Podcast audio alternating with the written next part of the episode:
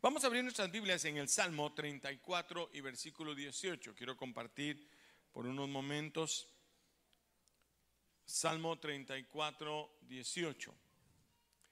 Dice la Biblia, cercano está Jehová a los quebrantados de corazón y salvará a los contritos de espíritu. Muchas son las aflicciones del justo, pero de todas ellas lo librará Jehová. Lo voy a volver a leer. Dice, cercano está Jehová a los quebrantados de corazón y salvará a los contritos de espíritu. Muchas son las aflicciones del justo, pero de todas ellas lo librará Jehová. Dígale a su vecino, si estás preocupado, dígaselo, si estás preocupado, de todo ello el Señor te librará. Esto también pasará. Padre, en el nombre de Jesús te damos gracias por tu palabra. Ahora te pido que me des la gracia y la sabiduría, Señor, para compartir con tu pueblo lo que tú has puesto en nuestro corazón. Habla, exhorta, edifica, consuela, anima a cada uno en el bendito nombre de Cristo Jesús. Amén, Señor, y amén. Yo no sé qué estaba pasando el salmista en ese momento cuando el Señor le revela, cercano está Jehová a los quebrantados de corazón. El quebrantamiento de corazón es un dolor que no pasa con Tylenol, ¿sí? que no pasa con un analgésico cualquiera, que no es un soboncito, que no es una caricia, que no es una despeinadita de pelo en el altar, sino que es algo que puede durar tiempo, días. Pero uno puede no sé cómo consolarse diciendo, ay, el Señor está conmigo cuando estoy quebrantado de corazón y vivo en una sola aflicción, pero el Señor está conmigo. Pero me aflige más el versículo 19 cuando dice, muchas son las aflicciones del justo. Bueno, en ese lugar yo me estoy poniendo como justo. Yo no sé cómo se pone usted, pero creemos que somos justificados por la fe. ¿Cuántos son justificados por la fe? Levante la mano el que es justificado por la fe. Usted es un justo. Entonces, muchas son las aflicciones del justo. Y yo le preguntaba al Señor en mi corazón, Señor, pero ¿por qué tanta aflicción? Sería más bonito que el justo viviéramos bien contentos, que no se nos olvidara nada. Y el Señor pone en mi corazón, si ese es el propósito de Dios, amado, yo deseo que seas prosperado en todo y que tengas salud como prospera tu alma. Pero entonces, ¿por qué son muchas las aflicciones? Pregúntele a su vecino, ¿por qué son muchas las aflicciones? Y contéstele, yo no sé. Pero la Biblia que en todo enseña y de todo nos habla, nos cuenta la historia de un joven. Un joven que a sus pequeños cinco años, ¿sí? Es eh, lastimado por la vida. Y voy a leer en segunda de Samuel, capítulo 4 y verso 4, una historia que usted conoce, pero dice, y Jonatán hijo de Saúl tenía un hijo que era lisiado de los pies, diga lisiado de los pies. Tenía cinco años de edad cuando llegó a Jezreel la noticia de la muerte de Saúl y de Jonatán. Y su nodriza le tomó y huyó. Mientras ella iba huyendo apresuradamente, se le cayó el niño. Lo botó y quedó cojo y su nombre era Mefiboset. Apréndalo. Mefiboset. Mefiboset, un justificado por la fe, un hijo de promesa, un hijo que venía de la descendencia eh, del rey Saúl y del mejor amigo de David, que era Jonatán. Y ahora resulta que hubo un error, un accidente. Dígale a su vecino un accidente. ¿Cuántos han tenido un accidente? Es cuando menos lo piensas. Es cuando vas más tranquilo, es en los momentos en que menos pensaba que las cosas podían haber y hay un terrible accidente, un, mm, no sé qué decirle, un despreciable error que el niño no olvidaría el resto de su vida. Un accidente que lo marcaría un accidente que lo dejaría lisiado. La notriza va corriendo, huyendo. Era un momento difícil. Un niño no sabe qué está pasando. A lo mejor hasta iba. Usted nunca ha corrido con los niños. Cuando uno los carga y empiezan, y empiezan y me imagino que el niño iba jugando. Cuando la nodriza tropieza, ¿sí? La, noticia eh, eh, eh, tropieza y el pequeño príncipe rueda por el suelo, pero suenan crack sus huesos. Y cuando ella lo levanta del piso, el niño está en un solo llanto, está gritando, sus dos pies están doblados hacia atrás, ha perdido totalmente la forma, ¿sí? un, un dolor fuerte la deja eh, eh, asustada. ¿Qué es lo que está pasando con, con este niño? ¿Por qué no se calla? Y el niño no para de llorar. Sus frágiles tobillos están volteados para atrás, quebrados. Es más, la historia no nos dice más hasta que aparece en lo de Bar. Diga lo de Bar. Lo de Bar no era el mejor lugar. No era de esos lugares que uno quiere recordar, sino era el lugar donde vivían los mendigos era el asentamiento, era el lugar más terrible donde nadie quiere vivir. Le decían, ¿quieres estudiar o quieres vivir en lo de bar? Y el pequeño príncipe, el heredero de todo el reino, que en ese momento había sido quebrantado y muerto su, su abuelo Saúl, que era el rey, y su padre Jonathan, ahora tiene que ir a vivir en lo de bar. No un día siempre.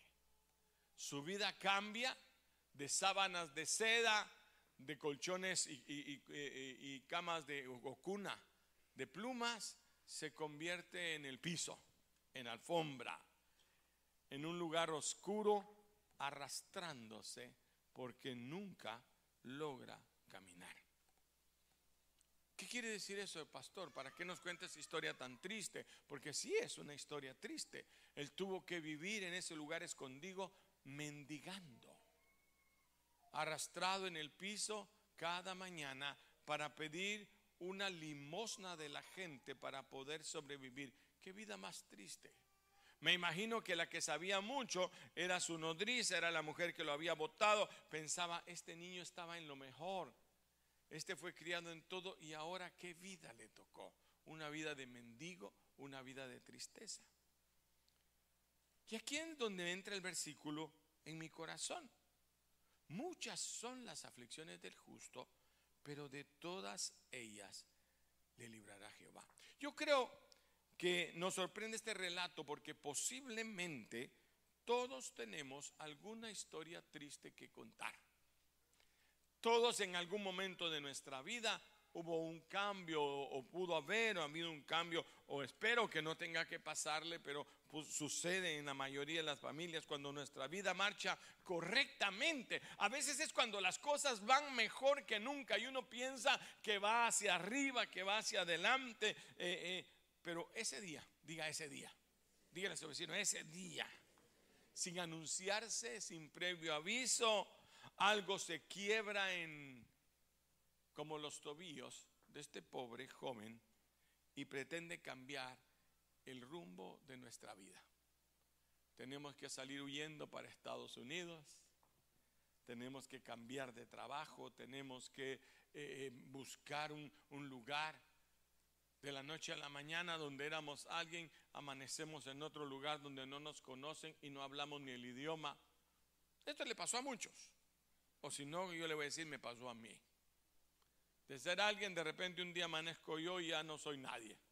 Aquí nadie me conoce, ya no tengo eh, el respaldo de estudio, ya no tengo el respaldo de edad. Es más, soy un, uno más, un inmigrante más en una nación. Eh, y uno dice, pero, pero ¿qué pasó, Señor? Yo le preguntaba, Señor, ¿para qué me trajiste a los Estados Unidos si yo estaba tan bien?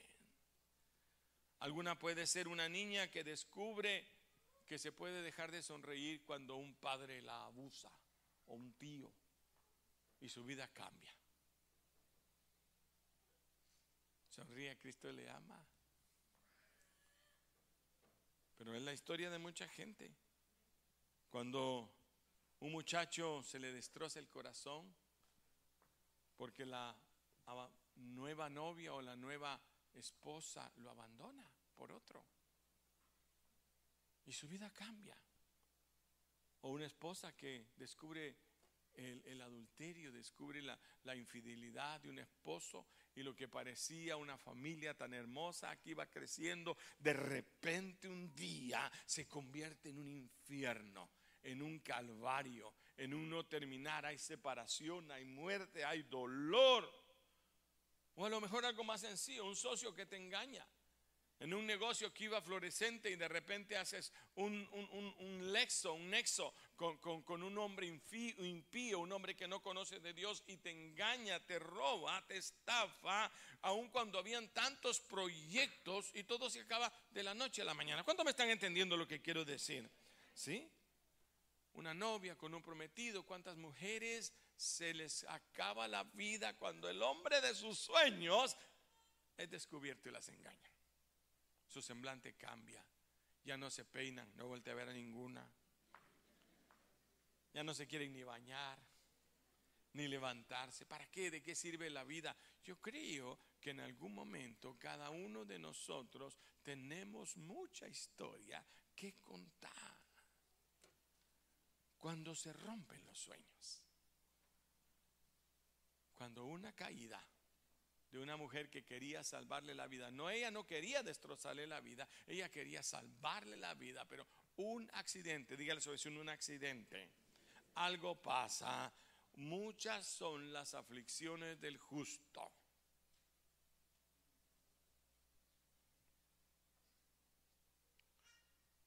Un crack, un quebrarse. Ese es el común denominador, decía un hombre de Dios en el corazón de toda la gente. El versículo que leí dice así, cercano está Jehová a los quebrantados de corazón. Cuando pasan los años, se lo digo porque a mí ya me pasaron dos o tres inviernos arriba, uno dice, qué bueno que me pasó eso en la vida. Qué bueno que me tuve que venir, qué bueno que tuve que romper, qué bueno que tuve que empezar de nuevo. Ya, eh, cuando ya Dios ha sanado tu corazón, ya ha venido, uno dice, wow, eh, eh, yo conocí a Jesús. ¿Cuántos conocieron a Jesús a través de un problema? A ver, levanten la mano de, que estaba triste, llorando, afligido, enfermo, necesitado, abandonado, yo no sé. Y de repente viene Jesús y de nuevo cambia tu vida de nuevo algo pasa, algo diferente. ¿Sí? Y dice la escritura aquí, versículo 7 de 2 de Samuel 9, que le dijo David, aquel joven que se arrastraba, que seguramente su semblante había cambiado. Usted puede ver, no voltea a ver ni a la derecha ni a la izquierda, pero cómo el corazón de alguna gente ha cambiado. ¿Cómo? Su semblante. Como el que notó el Señor cuando Caín se le rompió el corazón cuando su hermano Abel recibe la respuesta, el agrado de Dios. ¿Cómo? Mire, ¿cómo una cosa tan sencilla puede quebrarnos el corazón? Porque Abel está eh, haciendo su altar y, Caín también. está muy feliz Caín de que le van a presentar y trae las lechugas y los eh, ¿cómo es la eggplant? la berenjena trae la berenjena para entregársela al Señor. No sabía que al Señor no le gusta la berenjena. Y cuando Dios desciende con fuego, el corazón de Caín se quiebra y le reclama a Dios en silencio. Usted puede ver el rostro de esa persona y Dios le habla y le dice, ¿qué te pasó, Caín? ¿Por qué ha desmudado tu semblante? Tú puedes ver la carga de la persona cuando la miras, ¿no es cierto? Puedes ver la amargura, aún su rostro se marca, le empiezan a salir arrugas en la frente, se empieza a, a encorvar. Mire cómo todo el cuerpo manifiesta el dolor. Y este joven llevaba años hasta que un día le llega una noticia que el rey quiere verlo, que el rey lo quiere levantar, porque muchas son las aflicciones del justo pero de todas ellas la librará Jehová. Yo sé que conoce usted la historia muy bien.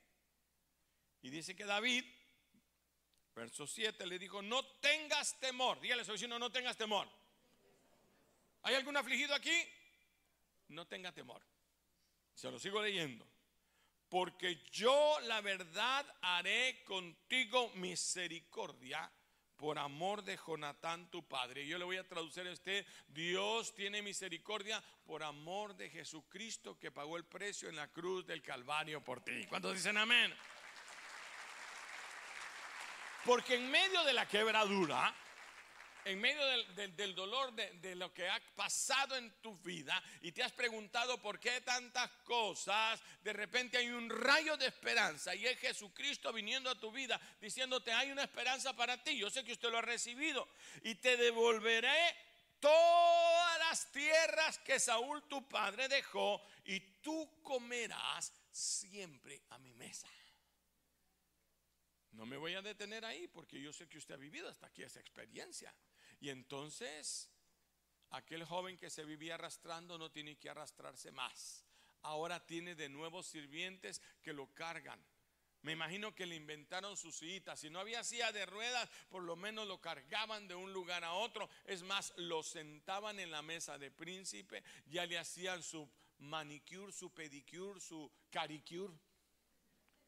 Lo peinaban, lo lavaban, ya estaba limpio, oloroso. Él, bueno, ya comía, se pone chapudo. Ahora sí voltea a ver a su vecino, así chapudito, gordito, bonito. Porque al Señor le gusta lo gordito. Acuérdense que le gustó la abeja más gorda, le gustó al Señor. Así que los flacos también los quiere Dios. Déjeme seguir porque no he llegado al final. Y entonces ya él se sienta en la mesa, tanto que entra un desconocido y mira a los que están sentados en la mesa del príncipe y dice, ¿quién es ese hijo de príncipe que está sentado a la mesa?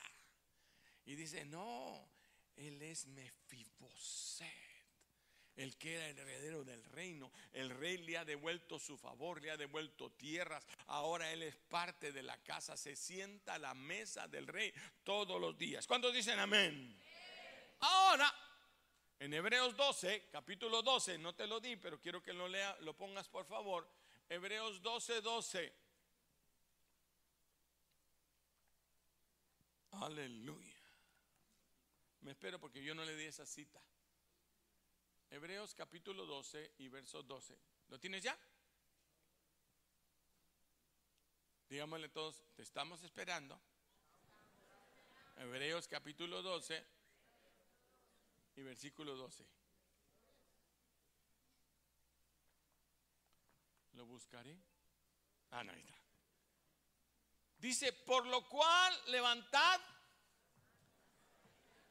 las manos caídas y las rodillas paralizadas. ¿Fuiste quebrado?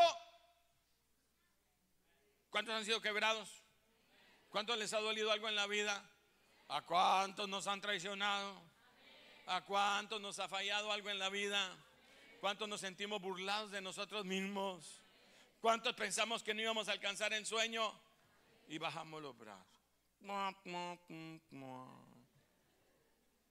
Pero dice el Señor, Levanten las manos. A ver, levanten las manos. levanten las manos caídas. Las rodillas paralizadas. No es huelga. No es paro laboral. Sigo, oiga, verso 13. Ah, haced sendas derechas para vuestros pies, para que lo cojo no se salga del camino, sino que sea sanado. El Señor no te quiere poner prótesis en los pies. El Señor no quiere darle vuelta a tus tobillos, sino el Señor quiere sanarte completamente tu corazón. ¿Cuántos dicen amén? Es más, Él lo hace, Él lo hizo. Yo pude ver el corazón de casi todos los que están aquí el día que llegaron todos tristes, amargados y de repente algo pasa en su corazón cuando vienen del encuentro. Son otros. ¿O no es cierto? ¿Cuántos han ido al encuentro? ¿Cuántos pueden decir soy otro? La esposa, mire, que la esposa testifique que usted cambió. Ah, eso quiere decir que sí fue cierto. Cuando ya les... Ah, hoy sí me le creo, hermano. Hoy sí le creo a mi esposo. Este sí es otro. Yo creo que me lo cambiaron y lo quieren mandar cada encuentro otra vez. Algo pasó. Y, el, y el dolor fue sanado porque dice que las aflicciones del justo, de todas ellas te librará Jehová. ¿Tienes aflicciones? te va a librar el Señor. Si no, acuérdese de las que han pasado. ¿Cuántos han pasado aflicciones? Y ya pasaron. Que ya no ibas a pagar la renta, que te iban a sacar, que no ibas a hogar, que no ibas a poder, que la vida, que el hogar, que el matrimonio. Y aquí estás, vivito y coleando. Ya te puedes reír otra vez. A ver, sonríese con su vecino y dígale, me puedo reír.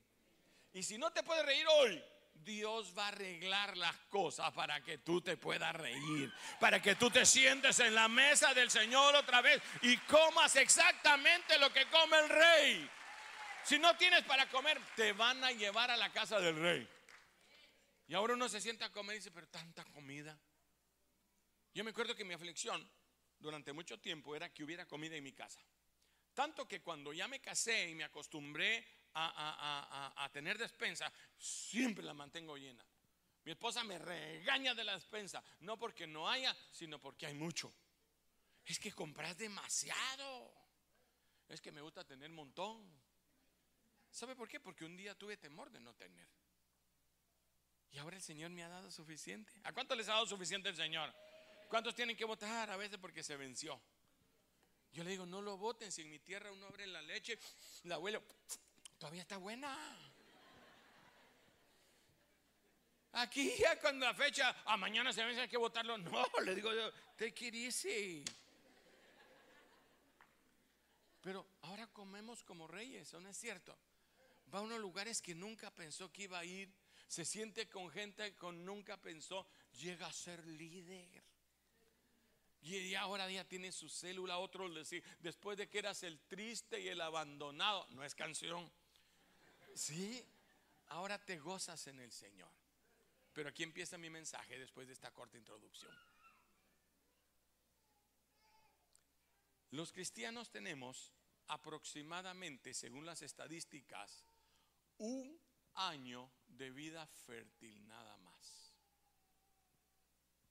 ¿Qué significa eso? Es ese famoso tiempo que le llaman el primer amor no hay un primer amor, siempre se debe amar. El Señor reclama que no sigamos fértiles. El Señor te dice, yo tengo algo contra ti, que ya no eres el mismo que ese año en el cual le predicamos a todo el mundo. ¿Cuántos recuerdan ese tiempo? Cuando vienes del encuentro y quieres ganar a todos y entonces vas con el vecino, hasta la suegra lleva uno a la célula. Y es célula de hombres.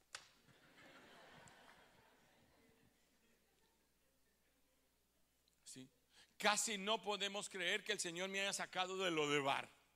Casi no puedo creer que en aquella angustia que yo tenía, que pensé que no llegaba ni a fin de año, que me habían dicho que miraban una sombra en el pulmón y que probablemente, y uno está todo angustiado, muriendo, hasta que dicen, no, no, no, no sé qué pasó. Yo creo que era una mosca que se paró ahí. Y tú dices, pero ¿cómo? ¿Pero cómo cambió? ¿A cuánto les ha pasado? Que había aquel, o, que el matrimonio camina de diferentes formas, porque Dios arregla de muchas formas. Una la regla que el marido regresa y otra la regla que el marido ya no regrese. ¿O, no es cierto? Es que Dios tiene caminos distintos para cada uno. Dios sabe qué es lo que te hace porque muchas son las aflicciones del justo. Es necesario que se pasen aflicciones. Casi no podemos creer que Dios nos haya rescatado. Y entonces tenemos ese famoso tiempo del primer amor. Vamos en busca de Mefiboset, de todos los que están igual que uno. Todo el deprimido. Y yo decía, no, yo quiero hablar con ese deprimido. Porque le voy a decir, yo estuve deprimido y Dios me sacó de ahí porque Dios es todopoderoso. ¿Cuántos te dicen amén? conozco a aquellos que han sido sanados de, de, estar tomando de drogas y andan buscando cuanto borracho encuentran en el camino. ¿Por qué? Porque, eh, mire, yo estaba como usted. Y también me gusta, pues echemos nosotros. No, no, no, no, yo ya cambié. Pero tengo una solución para ti, se llama Jesucristo. ¿Cuánto recuerdan ese momento? Pero algo pasa. Que luego de un tiempo nos transformamos en religiosos y nos olvidamos de los otros quebrantados. Aquí quería llegar hoy. Mefiboset sanados, quebrantados de corazón, que Dios ha sanado nuestros corazones. que ya no lloramos, ya no tememos a la muerte, ya no tememos al futuro, ahora sabemos que Dios está con nosotros. ¿Cuántos saben que el Señor está con nosotros? Que estamos viviendo el mejor tiempo de nuestra vida. ¿Cuántos están viviendo el mejor tiempo de nuestra vida? ¿Cuántos son felices de veras? Déjeme, pero demuéstrelo, dele un aplauso, grite, salte, brinque, llore, pero haga algo. Que a veces pienso que le tengo que predicar salvación a usted. Ya no estamos tristes, doblados, no. Dios ya hizo una obra grande en nosotros, pero después de un tiempo nos hemos transformado en religiosos, nos olvidamos de los quebrantados, de los demás tullidos que hay a su alrededor, de aquellas almas necesitadas del amor de Dios y les empezamos a llamar a los mundanos, los de afuera. ¿Cuántos saben lo que estoy hablando? olvidamos que nosotros también necesitamos alguna vez que alguien nos fuera a buscar a lo de bar. Que alguien nos cargara y nos trajera a una iglesia casi forzados. Yo recuerdo que me insistían en ese, pero es que tenés que ir a la iglesia. Decía, no, yo no, yo no creo ni en Dios. No, pero tenés que ir a la iglesia. ¿Para qué quieren que vaya? Por un montón de viejitos ahí con con la cabeza tapada porque era como algunas iglesias que se cubren la cabeza. ¿Se acuerda cómo venía yo? ¿Se imagina que de repente tengo y llego a ese lugar? Yo decía, pero ¿para qué me traen a este lugar? Pero cuando empecé a oír que ahí se sanaba el corazón, yo dije, no, yo quiero ser de estos viejitos que se tapan la cabeza. Y, y terminé siendo de esos. Terminé siendo de eso, sí, pero porque mi corazón estaba siendo renovado, cambiado. ¿Cuántos le dan gloria a Dios? Empecé a gozarme, llamé a mis hermanas, llamé a mis familiares, llamé a todos, llegué a mi casa y tiré, tiré cuanto cuadro había que por poco me echan de mi casa. Después de 40, 50 años de vivir en, la religiosidad, llegué a mi casa botando todo, todo lo de, mi, mamá, todos sus cuadras, y por poco me sacan de la casa. Pero dije, es que hay algo mejor. ¿Cuántos saben que hay algo mejor? Está la casa del rey. Hay algo mejor. Te puedes sentar en la mesa del rey y comer sus alimentos especiales. Puedes gozarte en la casa del rey. ¿Cuántos recuerdan ese día? Pero en la mesa del rey es tan confortable que nos volvemos de frágil memoria. Y nos olvidamos de que un día nosotros estábamos así. Por eso fue que, mire, el deseo del rey es que nunca te sientas demasiado cómodo para desistir de ir a buscar a otros. En San Mateo, capítulo 12 y versículo 30, los discípulos hicieron una pregunta, una pregunta que contesta la pregunta del principio. ¿Por qué tantas aflicciones del justo? ¿Por qué tienen que venir estas circunstancias en medio de una vida que parecía que estaba caminando tan bien y de repente pasó esto? San Mateo, ¿sí?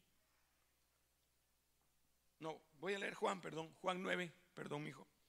Juan 9, 12 y 3. Juan 9, 2 y 3. Esa sí te la di.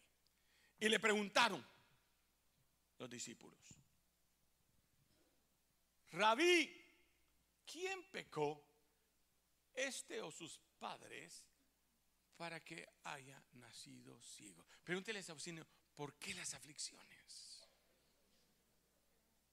Y no una. Si me dijeran una, digo, bueno, ya la pasé, pero muchas. Quiere decir que acabo de pasar una y a lo mejor me está sonriendo la otra. Y ya viene otra aflicción. ¿Para qué? ¿Por qué, Señor, si yo quiero estar sentado en la mesa? ¿Cuántos quieren estar sentados en la mesa? Cuando hay una buena mesa, vaya que no se quiere levantar uno. Ya se llenó, pero ahí todavía un pedacito de pan. Hay un pedacito del postrecito otro tres leches, pues mitad, mitad cada uno. Ya. Señor, ¿quién pecó este o sus padres para que haya nacido ciego? ¿Por qué nació ciego? Es la pregunta. ¿Por qué me da el susto el doctor con que tengo una sombra? ¿Por qué pasa como que algo está pasando en mi economía? ¿Por qué mi hogar de repente da vuelta? ¿Qué pasó? ¿Por qué? Pregúntale a su vecino, ¿por qué? Dígale, yo no sé. Pero veamos qué dijo Jesús, verso 3. Respondió Jesús, no es que pecó este, no es castigo. Ay Señor, ¿qué estaré pagando con esta mujer? ¿Qué estaré pasando, Señor, en esta necesidad? Yo no sé, pero muchas me lo han preguntado. Pastor, ¿será que el Señor está enojado conmigo? No, no es que haya pecado este, ni siquiera que pecaron sus padres, sino para que las obras de Dios se manifiesten en él. Si ya te olvidaste de salir afuera a hacer la obra, te voy a usar, dice el Señor, te voy a usar con mi gloria. Te voy a mandar un problemote de esos que te quitan el sueño para que cuando clames vas a saber que fui yo. Y la gloria de Dios se va a manifestar en ti. Y le vas a contar a todo el mundo, ¿se acuerda el problemón que tenía? Pues Dios me libró.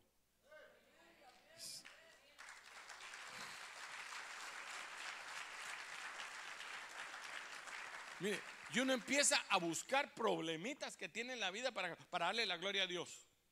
Ay, Señor, estábamos pescando, hermano, pescando. Yo nunca había pescado, pero estaba pescando. Y entonces estaba mi familia y mi esposa dice, ay no, vamos a orar, que, que algo pase, que no se vaya. Orando para que uno salga un pescado, hermano. Y de repente ahí, con mi familia orando, sí, Señor, que salga un pescado. Y mire, y de repente, ¡pum!, que hace la caña. Y empiezo yo, para que vea que sé. Y me sale un animalón así. Mis hermanas gritaban. Mi familia gritaba, salieron mis cuñados. ¡Wow! ¡Qué animalón, qué pescadote! Ni yo lo quería, pero yo decía como, no, no, así son los que yo saco. Bueno, óigame, cuando una de mis hermanas me testifica y me dice, es que cuando Nardi oró, cuando Nardi oró, en ese momento cayó el pescado. Y también oramos y que salga mi esposo y que mire el que hemos logrado conseguir un pescado, porque ha sido un frío ingrato, hermano, que no valía la pena estar ahí, pero...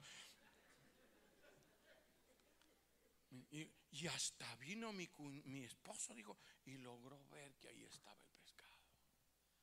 Como pequeñas cosas sirven para la gloria de Dios. No te olvides por la comodidad de la casa. En el cantar de los cantares aparece una historia. Yo termino con esta mientras me ponen algo de fondo. Hoy te gané.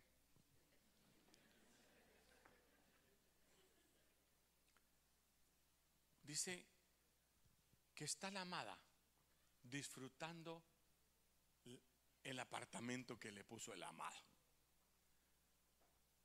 Y explica un poco así como artesonado. Yo no sé qué es, pero suena así como bien arregladito. ¿Ya? Y dice que estaba ella disfrutando de su cámara, de su recámara. Cuando, cuando es un cuarto, dicen mi cuarto. Cuando es bonito, dicen, estaba en mi recámara, hermano. Pues estaba en su recámara, con todo artesonado, todo hermoso, lindo. Estaba arreglándose las uñas y se había echado crema en las manos y se estaba haciendo manicure. En sus pies también caminaba así porque se le habían caído todos los pellejos de los pies y para que sepan, tengo cinco hermanas mujeres, yo sé todo eso, todo eso. Ya se había pasado la piedra pome y todo ahí. Bueno, ella estaba diga disfrutando ¿Qué disfrutan las mujeres si no es eso? Cuando se echan mayonesa en el pelo y aguacate y aceite y, todo lo que les dicen. Todo lo que les dicen se echan. Bueno, así. Se hacen un su rollo, no sé cómo, el, el rollo pentecostés. Con tres pelos así parados arriba. Con sus manos así y está tan relajada, en bata, ni siquiera se ha vestido, no se ha maquillado, parece así como muerta recién resucitada. Mala crema, Brian. No, lo dice la Biblia, léalo, cantar de los cantares. Pero dice que de repente, Tinton, ¿quién será a estas horas? Y, y oye, dice, Who is this? Amada mía, esposa mía, paloma mía, la madre, no me puedes ver así, te desenamoras de mí. Lea la Biblia. Y dice que el amado está en el frío, con este frío, tocando a la puerta, amada mía, paloma mía. Sí, ábreme. Y dice que ella, pero ¿qué hago? Me tengo, pero yo ahorita me, eché crema en las manos, tengo mayonesa en el pelo, tengo la mascarilla de aguacate. ¿Y, qué hago? Y, dice que bueno, se cambió, se lavó. Ay, ¿a qué hora viene este hombre? Cuando uno menos lo espera. Y cuando salió, su amado se había ido. Y gritó, ¿dónde está mi amado? Y a veces nos relajamos tanto de estar en la casa del Padre, de gozar las bendiciones, porque Dios ha sido bueno. Yo le admiro a ustedes. Yo le admiro, hermano, solo bendición. Pastor, venga a orar por mi carro. Pastor, venga a orar por mi casa. Y cada casa que digo yo me da una envidia santa. Señor. Yo me gozo con los que se gozan. Y veo cómo Dios los bendice, los levanta. Pero nunca olvidemos que alguien fue por nosotros. Y que lo, que nos toca es ser fértiles. Que ahora empecemos y traigamos a otros que estaban en la condición que nosotros ya no estamos. Que Dios te levantó, sí es cierto, pero ya, ya, no quieren venir a la reunión, ya no quieren traer a otro, ya no quieren ir a la célula. Ah, es que qué aburrido, a mí me gusta el domingo y que predique el pastor. Si no predica el pastor, me regreso. Hay dos que tres de esos, no volteé a ver a nadie. Pero de repente resulta que es el amado que te llama. Y yo quiero que cierre sus ojos. Creo que el mensaje ha sido muy claro. Que aquello que antes nos hacía llorar, que ese trauma, ese dolor, ese abandono, esa traición fue la que Dios usó para traernos hacia Él que esa tristeza, muchas que he pasado en mi vida, esa angustia de migración, esa angustia de mis papeles me hizo clamar al cielo como nunca antes.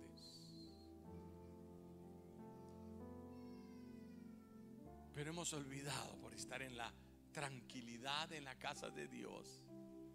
Hermano, perdone, ya no tengo tiempo para servir porque tengo que arreglar la casa. Tengo que llevar, ya no es a lavar la ropa a la lavandería ahí abajo, no, es que voy a llevar la ropa a la dry cleaning, pastor. Ya mi ropa ya no es de 25 centavos en la lavadora. Dios te ha bendecido. Está sentado en la mesa del Tú vienes a la iglesia no a pedir misericordia, que Dios te cambie, a decirle gracias Señor, porque disfruto.